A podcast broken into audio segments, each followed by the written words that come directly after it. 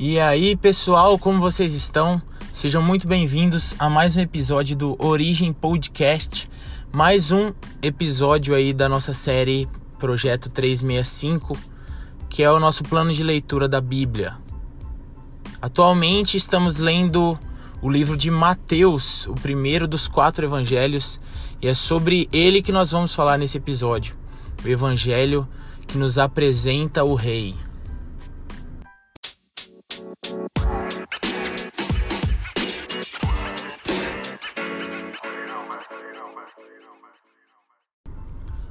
O livro de Mateus é um dos primeiros relatos oficiais sobre a vida de Jesus, a vida, a morte, a ressurreição, como ele andou, como ele viveu, como ele se relacionou. Quem escreveu esse livro foi o próprio Mateus, o que dá nome ao livro. Ele era um cobrador de imposto e ele foi um dos doze apóstolos de Cristo. Então, ali por cerca de 30 a 40 anos, os apóstolos ensinaram oralmente todos os ensinamentos que eles tinham lembrança de Jesus. Eles pregavam Jesus, a sua vida e seus sermões, todos de forma oral.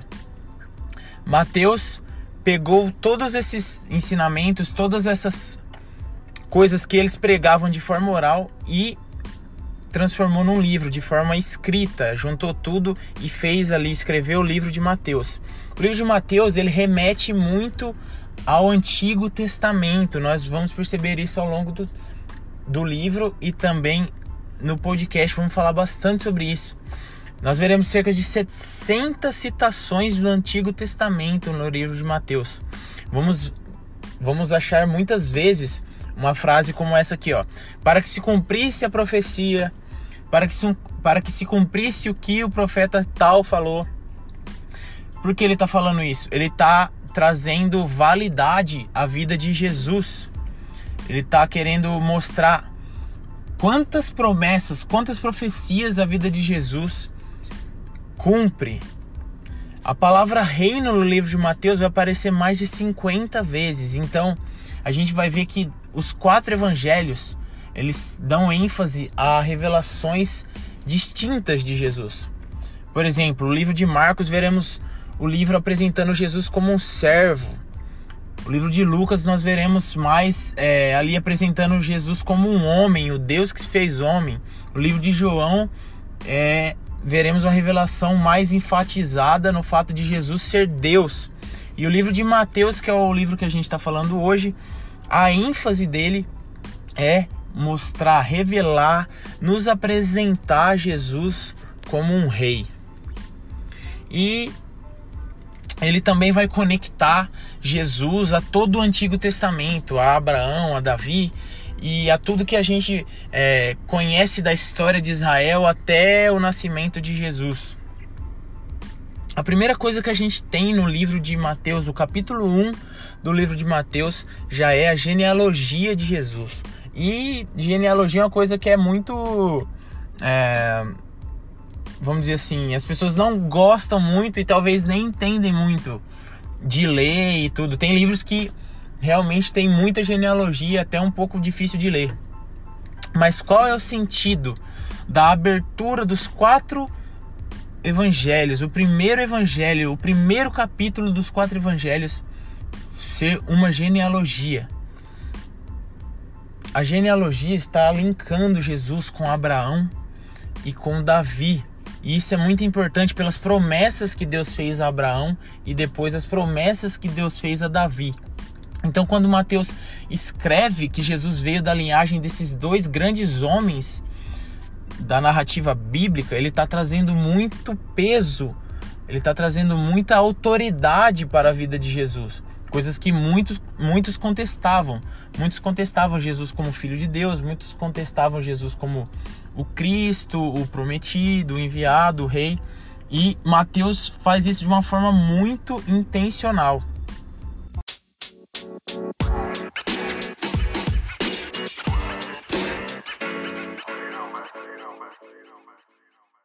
Mas agora, de onde vem essa noção de que Jesus, o Filho de Deus, era o Rei esperado? Por que nós falamos Jesus Cristo? Por que nós falamos que Jesus é o Messias? De onde vem tudo isso? De onde vem essa palavra Cristo? De onde vem essa palavra Messias? Por que os israelitas estavam esperando um rei? Então a primeira coisa que a gente precisa entender é que a palavra Cristo não é o sobrenome de Jesus. No RG dele não estava escrito Jesus Cristo da Silva, não. Cristo não é um sobrenome, mas é a função de Jesus. Para entender isso, a gente vai ter que ir lá em 1 Crônicas, no capítulo 17. O contexto do que está acontecendo nesse capítulo é o seguinte: Davi ele está no seu palácio de cedro e ele está lá vendo a sua glória e, e onde o Senhor colocou toda a sua honra. Aí ele olha para tenda em que está ali a arca da aliança e ele fala: Meu, como, posso, como pode eu, um homem falho, tá habitando aqui num, num, num palácio desse enquanto a presença de Deus está, está habitando em tendas? Então ele fica indignado com isso e ele coloca no coração dele que ele quer construir um templo digno da presença de Deus.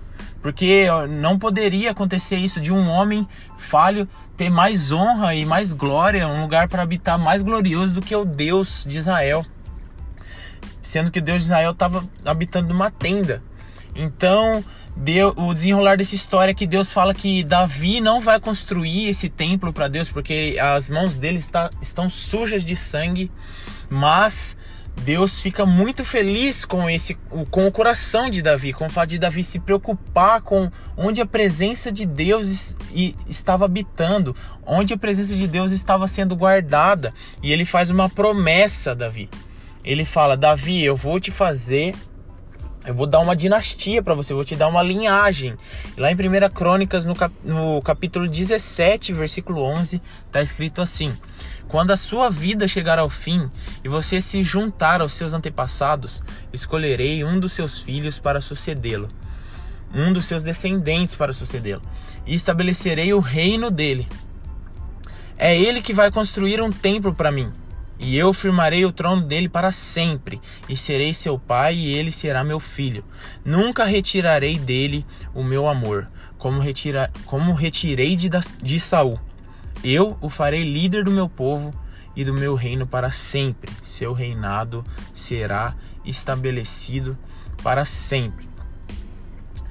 Então, depois dessa promessa que Deus faz a Davi, o povo de Israel passa a esperar por esse rei, passa a esperar por esse descendente de Davi que foi prometido a Davi que teria o seu trono estabelecido para sempre. Porque até então, o que a gente tinha visto com os reis de, de Israel, é, a gente vai ver que Davi morreu, Salomão morreu, os próximos reis morreram. Por mais que tenham governado de uma forma muito boa Israel, o trono deles não foi eterno, o governo deles não foi eterno. Mas o que Deus está prometendo aqui a Davi é: Davi, da sua linhagem eu vou estabelecer um rei que vai governar para sempre através, é, a partir de Jerusalém.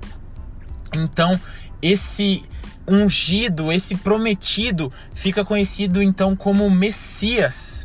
Esse Messias, o Messias é o prometido de Deus, o prometido de Deus a Davi.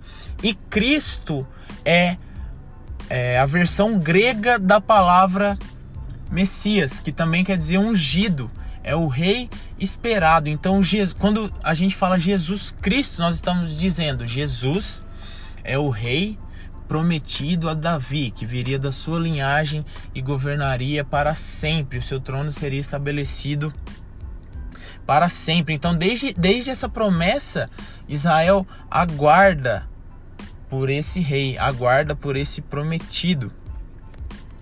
Então a gente vai ver que Mateus faz questão de destacar o cumprimento de várias profecias do Antigo Testamento é, através da vida de Jesus, a partir da vida de Jesus. Alguns exemplos dessas profecias. A gente vai ter é, profecias que diziam que o Messias nasceria em Belém, profecias que diziam que as nações viriam para honrar o Messias, e onde se cumpre aqui? Os reis magos, no nascimento de Jesus, três é, a tradição diz que eram três, né? Mas os reis do Oriente foram e presentearam Jesus, honraram ali Jesus. Também temos profecias que o Messias nasceria da Virgem, seria concebido pelo Espírito Santo e também que seria Emanuel, Deus conosco. E uma das profecias mais interessantes que a gente vai ver se cumprindo de forma muito intencional por Jesus, nós podemos observar que Jesus ele era muito intencional em cumprir essas profecias, em cumprir esses textos que diziam sobre ele no Antigo Testamento. Quer uma prova disso? Vamos abrir lá em Mateus, no capítulo 21, versículo 1 ao 13. Está escrito assim. Deixa eu abrir aqui. Mateus 21. É aquele texto que Jesus entra com uma jumentinha em Jerusalém. Ué, mas o que, que esse texto tem a ver com o Antigo Testamento? Vamos descobrir. Está escrito assim: Quando se aproximaram de Jerusalém e chegaram a Betfagé, ao Monte das Oliveiras, Jesus enviou dois discípulos, dizendo-lhes: Vão ao povoado que está diante de vocês. Logo encontrarão uma jumenta amarrada, com o jumentinho ao lado. Desamarrem-nos e tragam-nos para mim. Se alguém perguntar algo, digam-lhe que o Senhor precisa deles e logo os enviará de volta. Isso aconteceu para que se cumprisse o que fora dito pelo profeta. Lembra que lá no começo a gente veria muito, muitas vezes essa frase no livro de Mateus? Então aqui é mais uma dela. Jesus, por que Jesus quis entrar em Jerusalém montado num jumentinho, gente? Porque uma coisa tão específica. Porque isso tinha sido profetizado no Antigo Testamento, lá no livro de Zacarias. E lá tava, ele profetizava dessa maneira: Digam à cidade de Sião: Eis que o seu rei vem a você humilde e montado num jumento, num jumentinho, cria de jumenta. Os discípulos foram e fizeram o que Jesus tinha ordenado. Trouxeram a jumenta e o jumentinho, colocaram sobre eles os seus mantos e sobre estes Jesus montou. Uma grande multidão estendeu seus mantos pelo caminho. Outros cortavam ramos de árvores e os espalhavam pelo caminho. A multidão que ia diante deles, dele, e os que o seguiam gritavam: Hosana ao filho de Davi, bendito é o que vem em nome do Senhor. Hosana nas alturas. E o que é esse tal de Hosana que a gente tanto ouve, que a gente tanto canta? O que, que é isso? De onde vem?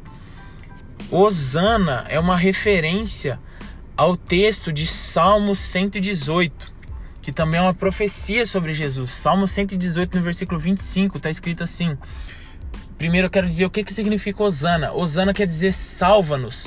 Quando eles estavam falando assim, Osana, bendito é o que vem no nome do Senhor, eles estavam falando assim: é o rei que nos foi prometido.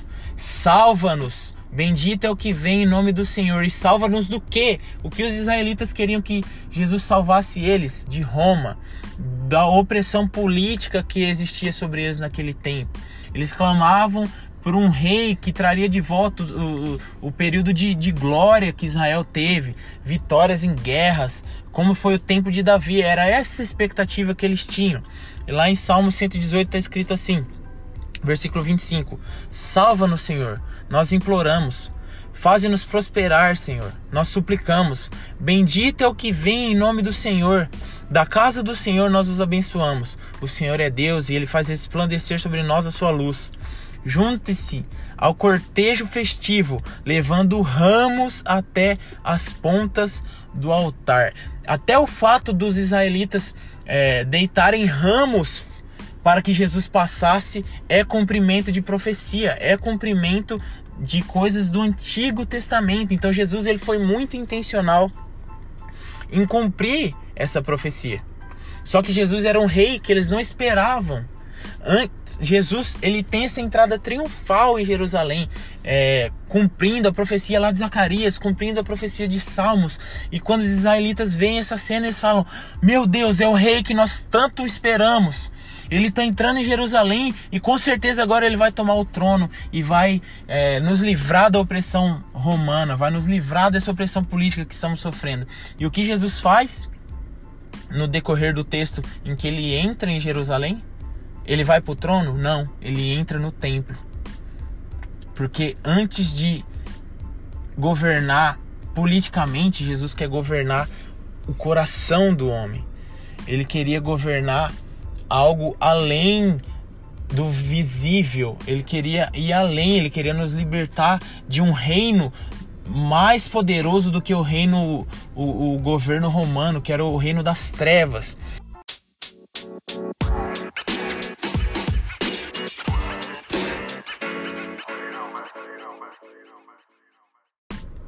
É interessante observar que Davi, antes de ser rei, ele foi pastor de ovelhas e é mais ou menos isso que aconteceu.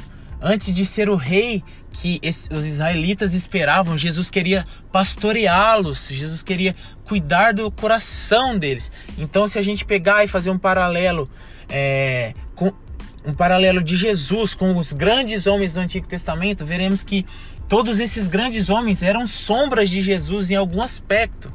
Por exemplo, Moisés. Olha, olha, olha que coisa mais interessante. Moisés, é, na época de Moisés, o faraó queria matar é, todas as crianças do sexo masculino. Então a mãe de Moisés teve que colocar ele é, naquele cesto e fazer ele descer rio abaixo. Com Jesus foi a mesma coisa. O governador daquele tempo, ele, ele, quando ele soube que nasceu o rei dos judeus, ele também matou, mandou matar todas as crianças do sexo masculino. Moisés passou pelo, pelas águas do Mar Vermelho, Jesus passou pelas águas do batismo. Moisés ficou 40 anos no deserto, Jesus passou 40 dias no deserto. Moisés teve que subir num monte para receber as leis de Deus. Mas Jesus subiu no monte para falar ele mesmo, para entregar ele mesmo as novas leis, o sermão do monte, a nova forma de um cristão viver. Então Jesus é maior que Moisés, Jesus é maior do que todos que a gente tinha visto até então. Se Abraão é o pai da fé, Jesus é o autor e consumador da fé. Moisés foi um bom, um bom líder? Foi, mas Jesus é o líder perfeito. Davi foi um bom rei? Foi, mas Jesus será é e será o Rei perfeito. Ele é o Rei perfeito hoje dos nossos corações, mas um dia será o Rei perfeito politicamente, economicamente, em todas as esferas desse mundo. Salomão foi sábio, foi, mas em Cristo estão escondidas todos os tesouros do, da sabedoria e do conhecimento de Deus. Jesus é maior que todos esses homens. Todos esses homens são apenas sombra de quem Jesus seria um dia. O Cristo, o ungido, o Rei esperado, Jesus Cristo. É isso aí, então, pessoal. Espero que vocês tenham gostado. Hoje a gente viu que o livro de Mateus dá muita ênfase ao Antigo Testamento e mostra e enfatiza quantas profecias são cumpridas através da vida de Jesus. Então, quando você estiver lendo Mateus a partir de agora, presta bastante atenção nisso, presta bastante atenção em quantas vezes é citado o Antigo Testamento e como Jesus cumpre muitas, se não a maioria das profecias do Antigo Testamento. Compartilhe aí com seus amigos se você gostou, posta nas suas redes sociais e até a próxima.